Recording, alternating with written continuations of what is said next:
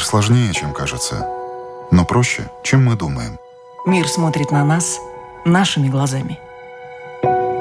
Мир не меняется. Меняемся мы. Люди и страны. Специальная проекция Латвийского радио 4 «Портрет времени».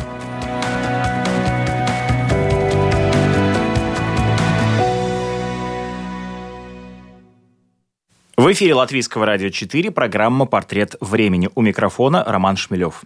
Гостем нашей программы сегодня станет Алексей Водовозов, врач-токсиколог, научный журналист, блогер, один из самых известных российских популяризаторов науки. Будучи научным и медицинским редактором в различных изданиях и издательствах, Алексей Водовозов является одним из наиболее компетентных медицинских журналистов в России. С ним мы поговорили о том, что известно на данный момент об омикроне, насколько эффективны те или иные меры ограничения, которые принимаются различными правительствами в разных частях света, ну и виден ли вообще конец пандемии. Начинаем мы наш разговор с вопроса о том, какие сценарии развития пандемии прослеживаются уже сейчас. Ну, в 2022, э, скорее всего, все это не закончится. А вообще делать прогнозы сейчас это такая вещь, знаете, абсолютно не, не то что неблагодарная, а бесполезная, я бы сказал даже так. Потому что вирус все наши, даже самые смелые предположения отметает немедленно. А, появляются какие-то абсолютно новые варианты, которые выскакивают из-за спины уже существующих и вроде бы захвативших планету. Постоянно какие-то сюрпризы. Я так думаю, что 22 год тоже без сюрпризов не обойдется. И в целом, ну, опять же, у нас были примерные ситуации э, в истории. То есть это не первая такая пандемия и не последняя. Поэтому мы можем так немножечко ретроспективу сделать и покрутить, как оно было, например, с той же испанкой. А, потому что испанка зачастую говорят, что это 18-19 год. Ну, 1918-19 год. Хотя не совсем так. Да, в, как раз за этот год, ну, за эти два года прошли три основные волны. Но в 2020 году был так называемый автошок, то есть э, четвертая волна, после которой только все пошло более-менее на спад. Э, то есть, по идее, конечно, испанку можно называть и гриппом 18-20 года. Примерно такая же ситуация была, скажем, с азиатским гриппом. Э, он тоже приходил в, и в нашу страну, кстати, в том числе. И то же самое. Здесь, э, опять же, обычно говорят, что это две волны 57 и 58 года. Но то же самое в 59 году была довольно мощная третья волна, и только после нее все более-менее пошло на спад. То есть мы, скорее всего, узнаем о том, что пандемия закончилась постфактум. То есть, когда подведем итоги, когда посмотрим, что там у нас происходит, заболеваемость со всем остальным, дело в том, что зачастую, понимаете как, то есть уже приходилось сталкиваться с тем, что люди ожидают, как будет выглядеть конец пандемии. Это ноль летальных исходов, ноль новых случаев заболевания, как бы все, на этом все закончилось. Но вообще-то нет. Дело в том, что, скорее всего, это скатится к некой ежегодной заболеваемости. Вот на каком уровне, это еще вопрос. То есть мы не знаем пока, что это для нас новая инфекция, мы не знаем, какой для нее будет относительно нормальный уровень, но то, что она укоренится, скорее всего, в нашей популяции, это уже процентов 99, и там после запятой тоже довольно много девяток. Э, вирус все для этого делает. Он ищет сейчас довольно активно резервуары в природе, у него уже получалось с норками, но мы их довольно быстро устранили. А у него еще теперь неплохо получается с оленями. А вот оленей всех прикопать не получится разом, да, потому что, как вы понимаете, это довольно большая дикая популяция в разных странах, и она в том числе контактирует с человеком. То есть не исключено, что мы получим второй вариант гриппа, имеется в виду в чем? Не в том, что он будет такой же относительно легкий, а в том, что он будет такой же распространенный и будет периодически в нашу популяцию входить, приобретая новые свойства уже среди животных, а потом уже оттачивая их на нас. То есть пандемия, иными словами, превратится в эндемию, да, вот сезонные да, скорее всего так, да, да, скорее всего так, то есть какие-то вспышки. Я не знаю, они будут ли сезонно приурочены к чему-то, увидим. Не исключено, что он встанет в какой-то ритм в определенный, и мы будем болеть им, вот как мы болеем гриппом, например, в сезон. В противофазу ему, например, идет парагрипп, он, собственно, поэтому так и называется, то есть мы летом болеем парагриппом все массово. Есть другие заболевания, которыми мы болеем. А, есть, конечно, круглогодичные, основные наши вакцины управляемые инфекции, так называемые детские, они, конечно, круглогодичные. То есть ветрянкой, корью, краснухой мы болеем независимо от. Есть контакт, да, мы заболели. Что будет с коронавирусом, посмотрим.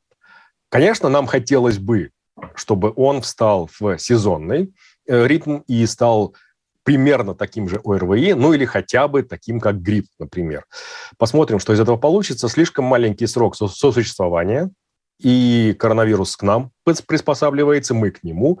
Э, во что это выльется, пока что точно прогнозировать сложно. Но, скорее всего, 2022 год у нас пройдет также под знаменем пандемии. Ну, то есть станет ли вирус э, таким образом менее летальным? Не факт. Это, как вы понимаете, совершенно не обязательно. Э, дело в том, что его основная задача – это максимально приспособиться к носителю. Если при этом носитель погибает, ну и черт бы с ним, как бы. Э, главное, чтобы вирус успел передаться во время заразного периода. Если он это успел сделать, значит, эта линия сохранилась. То, что через 2-3, там, через 4 недели носитель скончался, ну да, неудобно получилось, но, извините, как бы вирус тут уже иногда даже и не виноват. Потому что чем коварен ковид, на самом деле, мы не знаем его последствий до сих пор. И вся информация, которую сегодня мы накапливаем, она показывает, что это будет еще очень-очень большой проблемой. Потому что в какую систему не ткнись органов, везде ковид устраивает погром. И регулярно появляются новые данные о том, что и увеличивается, э, скажем, заболеваемость сердечно-сосудистыми заболеваниями, летальность от э, инфарктов, инсультов, всего остального и заболеваемость даже сахарным диабетом второго типа, например. И тем более когнитивное нарушение, в том числе даже у молодежи, то есть 18-49 лет, которые раньше, в общем, от этого не страдали. И нарушение иммунитета. И это все длится месяцами. То есть вирус изучен плохо на сегодня, постковидный синдром еще хуже.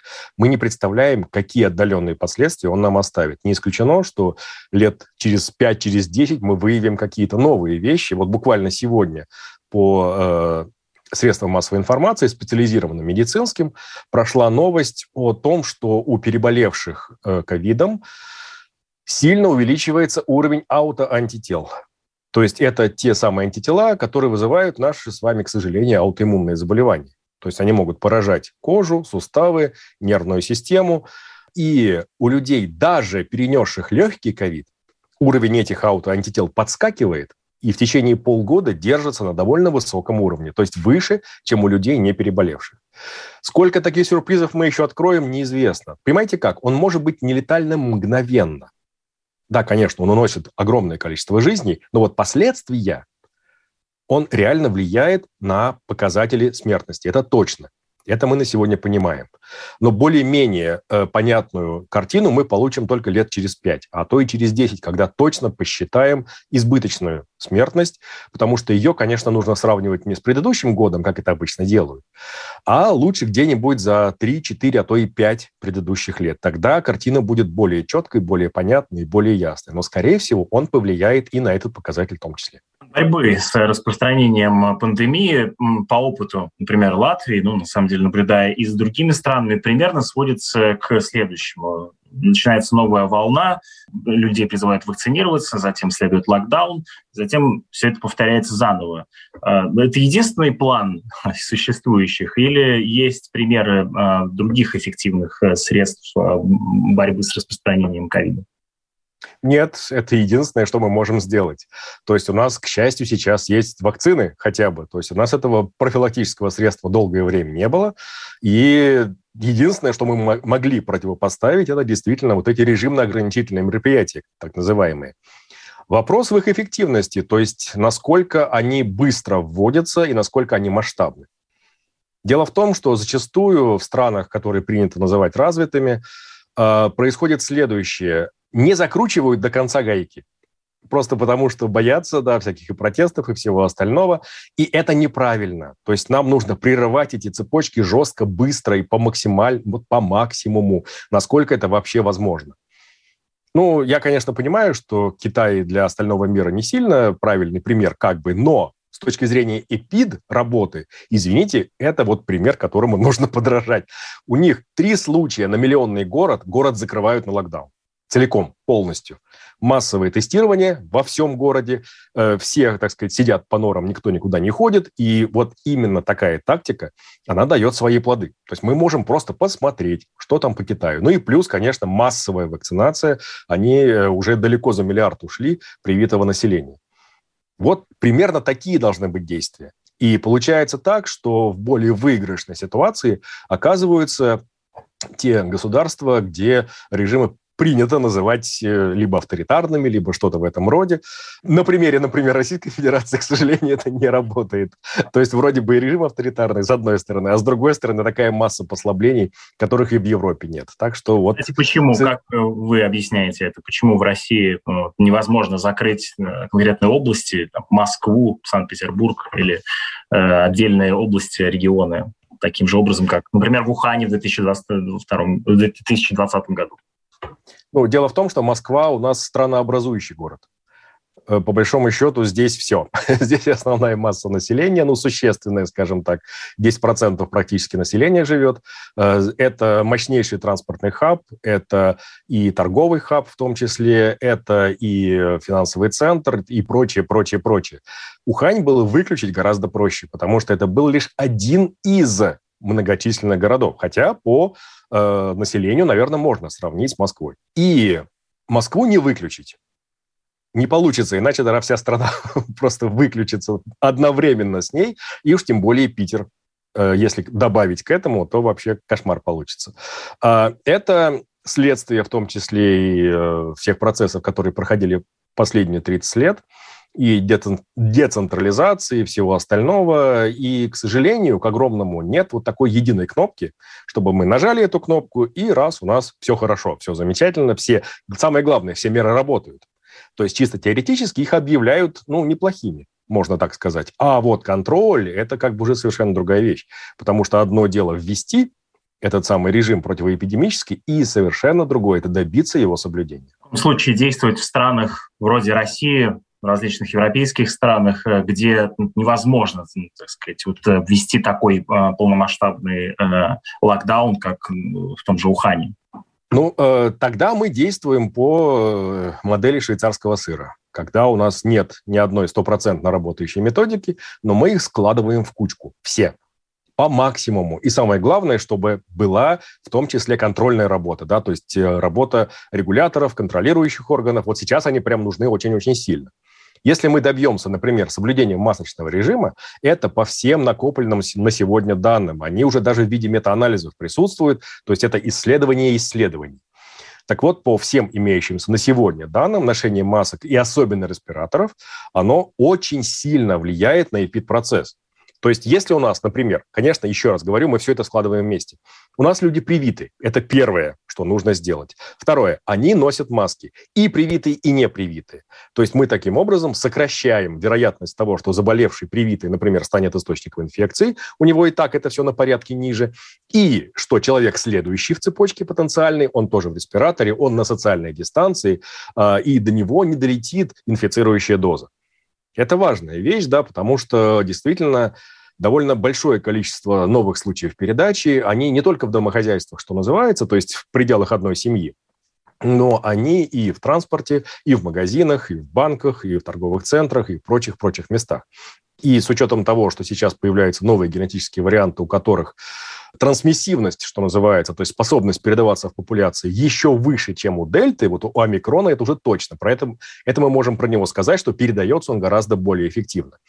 То вот эти все меры, то есть что у нас получается? Вакцинация как основа, сверху мы накладываем масочный режим, сверху социальная дистанция, обработка рук, без надобности не мотаемся по людным местам и прочее, прочее, прочее. То есть мы все вот это вот складываем вместе. Здесь же ранняя диагностика, здесь же масштабное тестирование, здесь же доступность тестов, в том числе домашних, антигенных, либо еще каких-либо, что-то в этом роде. То есть мы все это складываем вместе, сверху это все полируем разъяснительной работой, и вроде бы должно получаться. Ну, у некоторых стран получается, у некоторых нет но при этом полностью социальную жизнь не останавливаем. Нет, а мы ее не остановим. Не получится. То есть э, мы настолько, э, как вы понимаете, и глобализация прошла довольно масштабная. То есть если мы какую-то страну, например, выключим или какой-нибудь крупный город мы выключим, это отразится на всем мире. Просто потому, что он явно во что-то встроен, в какие-то цепочки, либо логистические, либо производственные, либо научные, либо еще что-то в этом роде.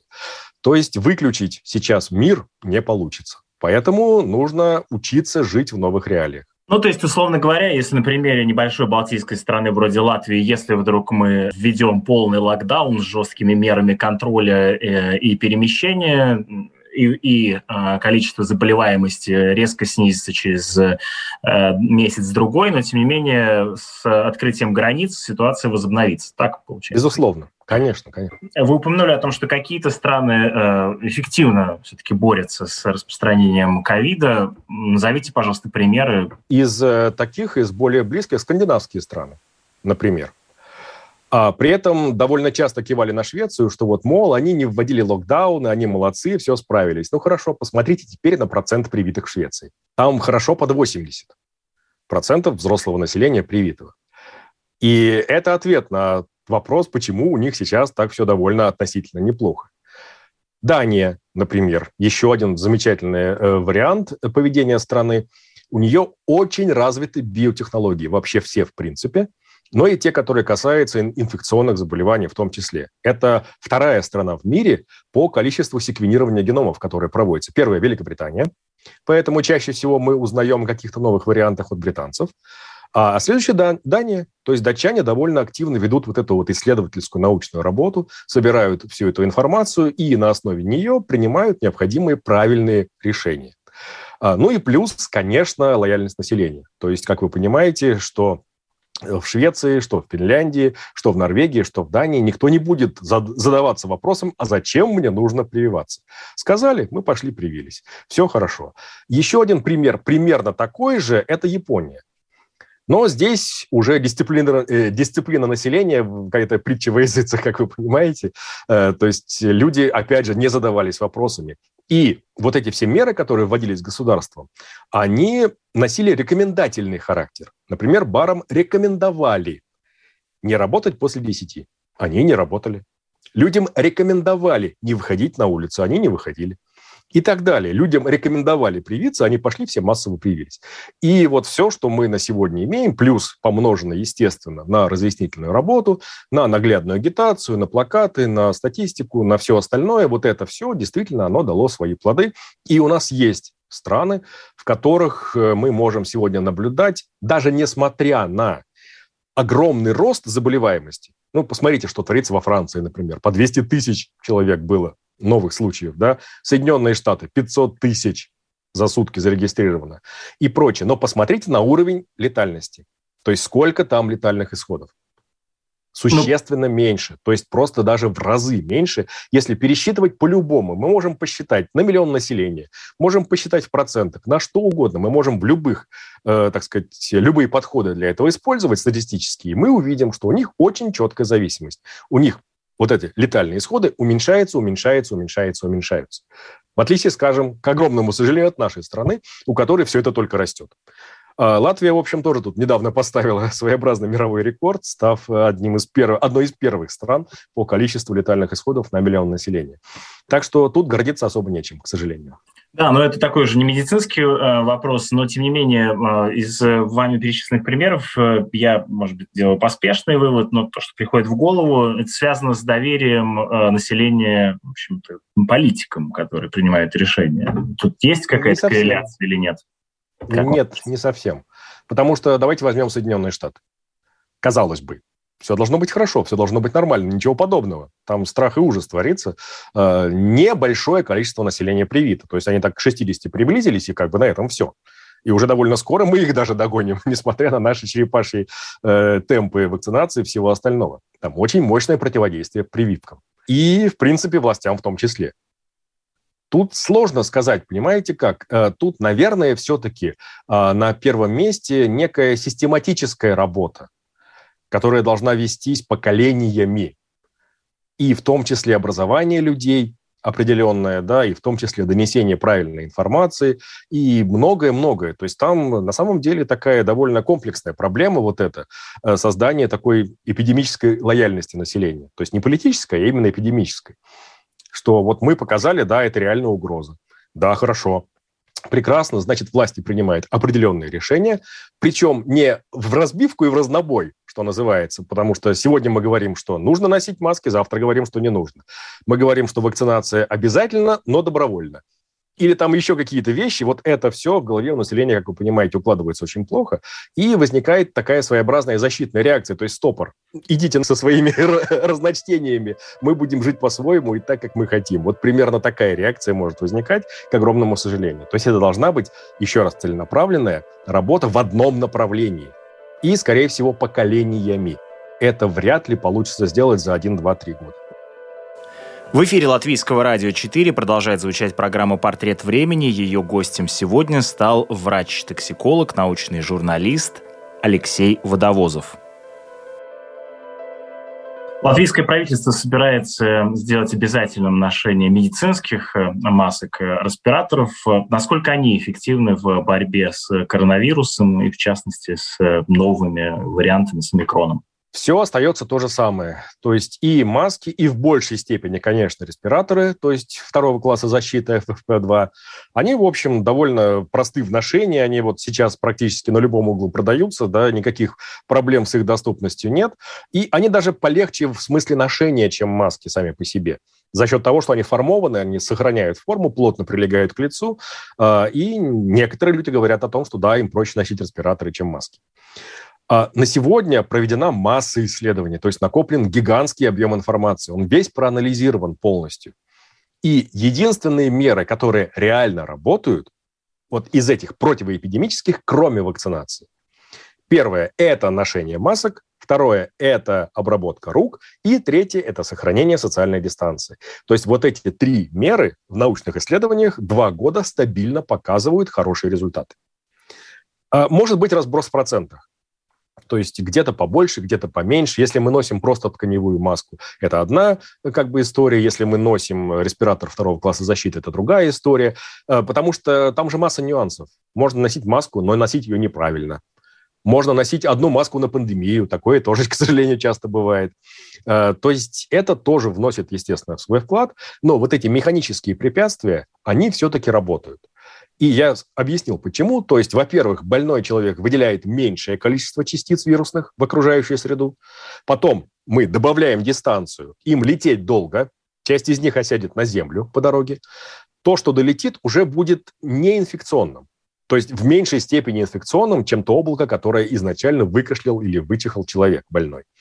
Долетело до следующего человека в цепочке, а он тоже с барьерными средствами защиты. И привит при этом – Соответственно, через маску или через респиратор проникло еще меньше вирусных частиц, а те, что проникли, были перебиты антителами. Собственно говоря, вот вам, пожалуйста, прерывание эпицепочки без наличия вакцин, которые это делают. Мы можем сложить все вместе, и тогда этот подход сработает. Вы упомянули про э, маску э, на всю пандемию. А можно ли маски стирать? Бытовой вопрос. Тканевые маски можно стирать. Медицинские маски и респираторы нельзя стирать и никак их не обрабатывают дополнительно, то есть э, пытаться их как-то рециркулировать нет, не получится, они одноразовые что то, что то. А вот тканевые маски, да, пожалуйста, их можно носить, их можно, естественно, стирать. На сайте ВОЗ на сегодня есть даже видеоинструкции. Есть инфографика, есть видеоинструкции, как все это делать. То есть вы берете обычную тканевую маску, в течение дня носите, потом на следующий день вы ее меняете, то есть вы берете следующую, а предыдущую в стирку и потом прогладили. Собственно говоря, все. То есть никаких особых премудростей там нет. Естественно, если она приходит в негодность, то есть появляются ощутимые дырки, например, э, естественно, вы ее выбрасываете. Единственное, здесь еще один есть нюанс. Желательно вот эти вот все завязки, их обрывать. То есть, чтобы потом в них, например, не застревали животные. Сегодня, к сожалению, эта вещь довольно распространенная, и этой опасности как бы, ну, ее как бы игнорируют, не понимая, что она существует. Так вот, желательно, когда выбрасываете маску, все завязочки оторвать. Так что, если все делать как положено, то есть так, как нужно по существующим научным подходам, то маски работают. Что известно о новом варианте ковида, который зарегистрирован был во Франции буквально на днях? А, ну, это скорее такой э, разгон, я бы сказал, темы э, по одной простой причине. Там э, засветился товарищ Дидье Рауль. А, его многие знают по скандалу с гидроксихлорохином, потому что именно на его исследованиях, это французский микробиолог, причем в свое время, ну, довольно такой, я бы сказал, мирового уровня. исследователь, но, к огромному сожалению, во время пандемии очень многих ученых понесло в непонятные стороны, даже которые раньше вроде бы выглядели адекватными. А он начал на очень-очень слабых, на самом деле, исследованиях с небольшими выборками, с массой ошибок и прочими искажениями, начал делать вывод о том, что вот гидроксихлорохин – это прям спасение от пандемии, нужно всем обязательно его есть. И это вылилось в то, что и Дональд Трамп прорекламировал гидроксихлорохин для всей страны. И, скажем, наша страна закупила миллиарды упаковок в Индии и все остальное. И пока все не скормили, не убрали из э, временных методических рекомендаций Минздрава. Э, но мы выяснили, да, что этот препарат, мягко говоря, мягко говоря, не полезный. То есть он еще один из немногих, который довольно ощутимо вредил больным людям. Так вот, это один из авторов как раз, и он здесь немножечко ну, раскачивал ситуацию. Потому что даже э, сам вариант генетический назвали в честь лаборатории Дидья Рауля, то есть так довольно скромный, причем сразу. Самое главное, это препринт. То есть это данные препринта, это еще не рецензированные данные. Они просто выложены на сервисе для того, чтобы их все посмотрели, обсудили и прочее, прочее. Здесь важно понимать, что это, в общем, не самый новый вариант, это первое. Он появился э, довольно давно, и его загрузили 22 ноября в мировую базу вариантов коронавируса. Это первое. И второе. Если мы э, посмотрим сам препринт, о чем говорят э, сами наблюдатели, что они просто его зафиксировали, они никаких новых выводов пока по нему не делают. Я даже могу процитировать. Это наблюдение еще раз показывает непредсказуемость возникновения новых вариантов SARS-CoV-2 и их завозов из-за границы, а также демонстрирует, как сложно отслеживать и контролировать такие завозы. Вот вывод. Остальное достроили СМИ как вы понимаете. Они немедленно рассказали, что он ужасный, что он там уложил кучу народа в э, реанимацию, на ИВЛ и прочие вещи. Нет, вот этого всего нет. Это просто новый вариант вируса, э, и, вероятно, с ноября у него была возможность... Один из тысячи. Это один из тысячи. Вы же понимаете, что их уже больше тысячи зафиксировано в мире, а добираются до вот этого списка элитарного, элитарного клуба, скажем так, которые могут теоретически захватить планету единицы. То есть у нас был исходный вариант уханьский, потом альфа, бета, гамма, дельта, и сейчас омикрон. Давайте про омикрон и поговорим. Что сейчас известно на данный момент про омикрон? Я понимаю, что эта тема очень, с одной стороны, обширна, с другой стороны, довольно мало данных. Да, но данные подъезжают потихонечку. Да. да, по омикрону данные подъезжают, нам становится полегче немножечко разбираться и ориентироваться.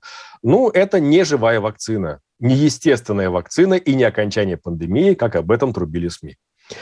Это просто еще один вариант, который довольно быстро вытесняет дельту с одной стороны, с другой стороны не на всех территориях. Иногда они остаются в равновесии в таком динамическом и делят популяцию ну, либо пополам, либо треть-две трети. Не исключено, что они могут сосуществовать. Причем даже в одном пациенте такое уже описано. В одном пациенте был найден и омикрон, и дельта. Посмотрим, удастся ли ему вытолкнуть дельту с трона, но это не самый лучший для нас вариант. Почему? Потому что, да, действительно, тяжелых течений у него поменьше. Госпитализации у него в процентах, это важно, то есть относительные цифры поменьше. Это хорошо. Плюс мы понимаем, что, скорее всего, он в меньшей степени поражает легкие, он останавливается в бронхиолах и вызывает бронхиолит. С другой стороны, но ну, это это не сильно лучше, я вам сразу скажу, что это вызывает и приступы удушья, и довольно мощный кашель, и, опять же, длительный. Да, конечно, это менее опасно, чем пневмония, но переносится не сильно легче. Но есть важный нюанс. Вот эти все плюсы омикрона, да, что он, он действительно чуть-чуть, чуть-чуть полегче, похоже, по крайней мере. И все это убивается его трансмиссивностью. То есть он примерно, по разным оценкам, раза в полтора более трансмиссивен, чем дельта.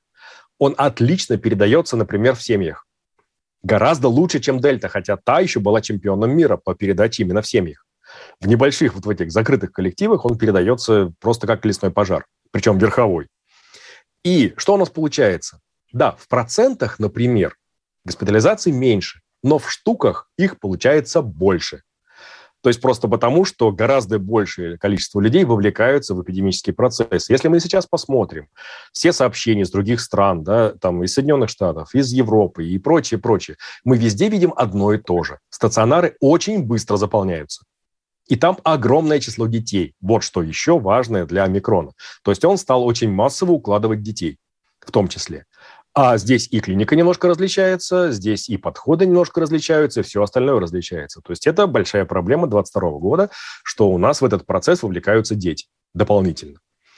Так что да, омикрон в относительных цифрах полегче, а в абсолютных это довольно мощный вызов здравоохранению. Я боюсь, что мы сейчас будем иметь примерно такие же проблемы, как весной 2020 года. Сейчас разрабатываются вакцины, в том числе и для омикрона, ну а существующие вакцины, что известно о том, как они противостоят распространению омикрона и течению болезни? Омикрон лучше уходит от иммунной, от иммунной системы, причем и от переболевших гораздо лучше, и от э, вакцинированных. Здесь он убегает похуже, но все-таки умудряется ускальзывать. И это, конечно, не очень приятные новости. Единственное, что по вакцинам мы на сегодня видим, есть примерно полугодовая защита. А вот дальше она может уже пробиваться. Причем у некоторых даже к третьему, к четвертому месяцу, ну, зависит от индивидуальных реакций. А вот, скажем, бустеры, то есть третья дозы вакцины, они вот эту защиту увеличивают довольно ощутимо. Причем даже при передаче в домохозяйствах. И самое главное, что мы на сегодня видим четко, очень четко видим, что остается защита от тяжелых случаев, от госпитализации, от летальных исходов на очень высоком уровне, 87-95%. То есть это, э, э, это здорово. Для нас это хорошие новости. То есть получается так, да, может быть, мы не сможем прервать эпицепочки, мы не сможем остановить вот это массовое его распространение, пожарообразное, но тяжелых последствий будет точно меньше, по крайней мере, у привитых. Еще одна важная вещь, которая по-прежнему подтверждается, что самый эффективный иммунитет так называемый гибридный, что имеется в виду, что человек переболел, а потом привился. Либо наоборот, он привился, а потом переболел. Следующий за ним по мощности это комбинированный иммунитет, когда человек привит двумя принципиально разными вакцинами, например, векторной и МРНКовой. Вот на сегодня это самое удачное сочетание. И многие люди, которые у нас после спутника ездят за рубеж за модерной, например, чаще всего за ней, э, они получают очень высокие титры антитела, иногда под верхнюю границу чувствительности теста. То есть просто дальше не, нельзя определить, настолько их много. И такая защита получается довольно неплохой. А единственная неприятность для переболевших, для них новости скорее плохие, потому что переболевание дельта не оставляет никакой практически защиты от омикрона. А, и вероятность заражения таких людей омикроном, кто уже переболел дельтой, от 7 до 21 раза выше. Это довольно много, это довольно ощутимо. Сейчас многие стали болеть повторно. И причем тяжело, к огромному сожалению, поэтому актуальность вакцины осталась даже если они не прерывают вот эту эпицепочку, к огромному сожалению, они все еще работают как фактор снижения именно личных рисков, то есть попадания в больницу, летального исхода и прочих неприятных последствий. Вакцинирование э, разными вакцинами и почему это хорошо? А здесь пока точного объяснения нет. Есть предположение, что мы просто заходим на иммунитет как бы с разных сторон. То есть мы ему демонстрируем этот самый э, необходимый нам антиген просто немножко по-разному. И поскольку подходы разные, то иммунитет каждый раз воспринимает эту информацию как новую, поскольку и векторные, и МРНКовые вакцины на сегодня – это единственные, которые дают и отличный антительный ответ, и отличный цитотоксический ответ. То есть клетки Т-клетки наши, они тренируются только вот этими двумя типами вакцин. Старые, инактивированные, очень-очень плохо на клеточный иммунитет действуют, именно на Т-клеточный. А что такое Т-клеточный иммунитет? Это наша с вами защита от тяжести как раз, от тяжелого течения. Потому что антитела – это как бы первый уровень обороны. Вот у нас проникло огромное количество вируса, часть его связали антитела но часть-то успела проскочить в клетки и начала там размножаться. А вот здесь уже подтягиваются цитотоксические Т-лимфоциты, они определяют, какие клетки синтезируют вирусные белки и быстро их уничтожают. То есть до того, как оттуда выскочили новые вирионы. Вот так это эшелонированная оборона внутри нашего организма работает. Поэтому вакцинация остается актуальной и ревакцинация как никогда. Лучше ждать появления новой вакцины в ревакцинированном варианте. Но при этом э, важно пройти полный курс э, обеими вакцинами, либо можно уколоться одной, а потом второй. Желательно, конечно, чтобы это был полный курс одной вакцины, а потом ревак скажем, дозой следующей. Там не обязательно полные две дозы, а иногда достаточно, более чем достаточно, просто одной инъекции, то есть введение третьей дозы, так называемой. Спутник, э, что, когда он э, может быть признан э, Европой, что вам известно об этом, следите ли вы за этим процессом? Конечно, слежу, это очень интересно, но я еще раз, я понимаю, что чем, чем дальше за этим слежу, тем больше понимаю, что там есть и важная политическая и экономическая составляющая. Просто потому, что, ну, зачем Европе еще одна вакцина? Это же, как вы понимаете, рынок, а им делиться никто не торопится. Вы посмотрите, как быстро выжили с этого рынка, например, AstraZeneca вакцину. Или как сейчас массово так поджали Модерну, как досталось Джонсон Джонсон и всем остальным. То есть такое впечатление, что поле зачищается под одного игрока единственного, э, который сейчас постепенно становится в той же Европе, скажем, монополистом. Поэтому никакой дополнительный игрок не нужен. Сразу возникает вопрос, а почему пускают китайские вакцины? А потому что они не конкуренты. Uh, у них, к сожалению, очень низкий уровень эффективности, особенно у инактивированных вакцин, там процентов под 60, они как бы естественным отбором отсеиваются. А спутник на очень неплохом уровне. И вы знаете, есть такая интересная вещь. У меня такое впечатление, что если бы был какой-нибудь разумный замысел, ну, мы так представим себе такое фантастическое стечение обстоятельств, то пандемия нам дана для примирения. Я бы сказал так, потому что, как видите, самая лучшая комбинация – это спутник плюс модерна. То есть как бы вакцины из э, разных миров, я бы сказал так. А, и вот эти все политические дрязги нужно отбрасывать, нужно все это как бы понимать, что это вызов всему миру, а не каким-то отдельным странам. К огромному сожалению, это понимают далеко не все, и политики зачастую во многих странах действуют в разрез с интересами населения. Ну, есть ли к этому предпосылки? Э, вероятность того, что спутник будет э, признан э, европейским Пока нет. Пока нет. Пока нет. Там выявились, как вы понимаете, недостатки с нашей стороны. У нас плохо умеют работать с документацией. Потому что ее нужно писать э, так, чтобы ее читал человек с любым уровнем подготовки, у него не возникало вопросов. Посмотрите документацию на любую зарубежную вакцину. Ну, на Pfizer'овскую, на Модерновскую, еще там вот тысячи листов. Это вот такой огромный, не знаю, да, даже не многотомник, это просто невероятное количество информации расписано абсолютно все, до последних мелочей. У нас так не пишут. У нас есть немножко другая традиция, и вот сейчас она нашла, что называется, коса на камень как раз. Эта традиция напоролась на требования довольно высокие и международных организаций, и европейского регулятора, и всего остального. То есть нам приходится вот это учиться. То есть это тоже плюс. Это тоже плюс. Я надеюсь, что за 22 год все-таки научится писать нормальную техническую документацию. И первое, что сделает, это все-таки будет одобрение ВОЗ. Скорее всего, то есть ее включат, этот, э, эту нашу вакцину, в общий перечень вакцин, которые рекомендуются для применения по экстренным показаниям со стороны Всемирной организации здравоохранения. Интерес ВОЗ понятен. У них есть провальная программа COVAX, э, в которой, по идее, все производители должны были скинуться, сбросить туда дозы вакцин для третьего мира, что называется, однако она провалилась по полной программе. Туда было поставлено всего-навсего что-то около 250 или 260 миллионов доз, и это натыкается еще и на противодействие со стороны Африки той же, например. Потому что когда ВОЗ говорит, отдайте все дозы Африке, не надо прививаться третьими дозами, она как бы не учитывает тот момент, что Африка-то говорит, а подождите, а нам зачем? Мы как бы не хотим. Многие страны, к огромному сожалению, у них уровень вакцинации там 5, 6, 8 процентов, и все. То есть оно встречает ожесточенное сопротивление населения. Гораздо лучше пойти к шаману, например, или гораздо проще купить рог носорога истолченный, э, и это будет проверенное веками средство а не вот это вот ваше что-то вообще непонятное. Зачем вы нам сюда это везете? И в том же Сенегале, например, в конце прошлого года, ну, 21-го, э, был уничтожен 1 миллион доз вакцины. Я, конечно, понимаю, что их привозят ближе к сроку, к, к окончанию срока годности, но там было несколько месяцев. За несколько месяцев можно было провести вакцинационную кампанию.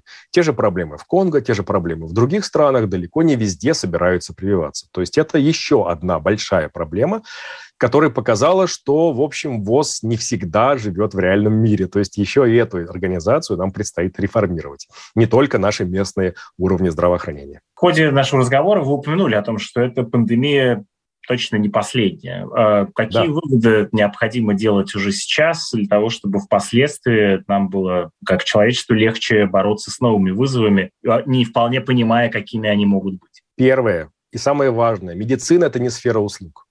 Это стратегически важная отрасль. Это как армия. Вот то же самое.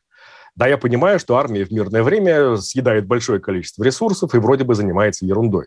Но как только дело касается каких-либо проблем больших, выясняется, что армия должна быть готовой. Должны быть МОП-резервы, должны быть люди, средства, силы, планы, люди, которые умеют этим всем управлять и прочее, прочее. С медицины один в один. Все то же самое. Нельзя их оптимизировать до такого уровня, как было проведено, скажем, в Европе. В России, к счастью, не успели это все дело докрутить до таких же уровней, и поэтому мы не столкнулись с такими проблемами, как, например, нехватка коек и необходимость включать медицинскую сортировку, то, чем занимаются обычно военные врачи на поле боя. Мы не можем спасти всех мы вынуждены выбирать перспективных, тех, кто выживет. А остальные, ну, извините, вот вам уголок агонирующих, мы туда их складываем, э, к ним представляем санитара с водой, и все. Это единственное, что, чем мы можем помочь. А, так вот, такие же в точь тактики были применены в той же в Италии, например, в других странах как раз вот во время первых волн э, ковида. Не должно быть такого. То есть у медицины должны быть силы и средства, должны быть запасы, должны быть развертываемые госпиталя, дополнительные койки. Причем все это делается буквально в течение дней. Должны быть запасы медицинских средств, должны быть обученные люди, самое главное. Причем не только работающие, но и резерв. То есть те, кто вот недавно вышел на пенсию, те, кто сменил профессию или еще что-то в этом роде, чтобы при необходимости их можно было быстро вернуть обратно в строй, и они могли бы э, действительно, ну, не обязательно работать, скажем, в реанимации, но в линейных отделениях они вполне могли бы работать. Иначе ну, вот вы видели, да, что в Латвии объявляли призыв врачей. Чем он закончился, я не знаю, хотел бы послушать как раз от вас. Но, насколько я понимаю, ничем хорошим. У нас была примерно такая ситуация, но э, вот до появления вакцин. То есть были разговоры о том, что могут некоторых военных врачей из запаса призвать. Я как раз сидел тоже, что называется, на чемоданах, но у нас обошлось. Все-таки смогли справиться, потому что резервы были довольно неплохие. Это первое. И самое главное, что э, на самом-самом-самом верху среагировали очень быстро. Наши э, исследователи, в том числе и военные, они ездили в Ухань, в самом начале всей этой истории. И когда оттуда вернулись, то донесли до, самого, до самых верхов, что, ребята, это серьезно, и буквально через полтора-два месяца это будет у нас. И все развертывание началось до того, как поднялась первая волна. Только поэтому мы успели. Поэтому это, наверное, самый важный вывод, который нужно сделать в медицине, первое. И второе, поодиночке никто не справится. Это еще один важный урок пандемии, который, на мой взгляд, должна выучить медицина. То есть мы должны объединяться. Никакой песочницы с драками, что это мои игрушки, а это твои, не подходи ко мне. Близко, не должно быть. Это должны быть международные коллаборации, международные площадки производственные, да, чтобы все это можно было, опять же, быстро развернуть, в том числе в других странах, скажем, во Вьетнаме есть очень неплохие производственные мощности, они сейчас там у себя штампуют, скажем, кубинские вакцины которые тоже вот сейчас вроде бы как не, не ко двору пришлись, а если мы посмотрим статистику Кубы, если мы посмотрим, что у них там происходит, все довольно неплохо. То есть их вакцины отлично сработали. У них там причем несколько их, но ни одна из них в списке ВОЗ, например, не значится. Но, тем не менее, их производят вот в том же Вьетнаме и прочие есть и мощности, скажем, Индия. На сегодня это основная фармацевтическая мощность вообще, в принципе, в мире. Если посмотреть на Covishield, например, это AstraZeneca вакцина, просто в индийском варианте, она себя показала тоже неплохо. Есть страны, где она была одной из основных, ну, например, Аргентина. И она показала и по уровню безопасности, и по уровню эффективности себя на очень неплохом уровне. То есть нам нужно понимать, что нам нужны и глобальные резервы, и ресурсы в том числе. Надеюсь, что еще третий урок, который еще усвоит человечество, это необходимость сохранения эпидмониторинга в рамках всей планеты. У нас есть флюнет, система наблюдения за гриппом, нам нужны такие же в точь работающие системы по остальным инфекциям, в том числе и по потенциально опасным. То есть мы должны смотреть вперед немножко, заглядывать вперед и предотвращать некоторые переходы или хотя бы заранее прогнозировать, что возможно вторжение вот такого-то вируса и хоть какие-то меры принимать заранее, а не с колес, как сейчас. Научный журналист Алексей Водовозов стал гостем программы «Портрет времени», прозвучавшей в эфире Латвийского радио 4. С ним побеседовал Роман Шмелев, продюсер программы Анастасия Осмоловская.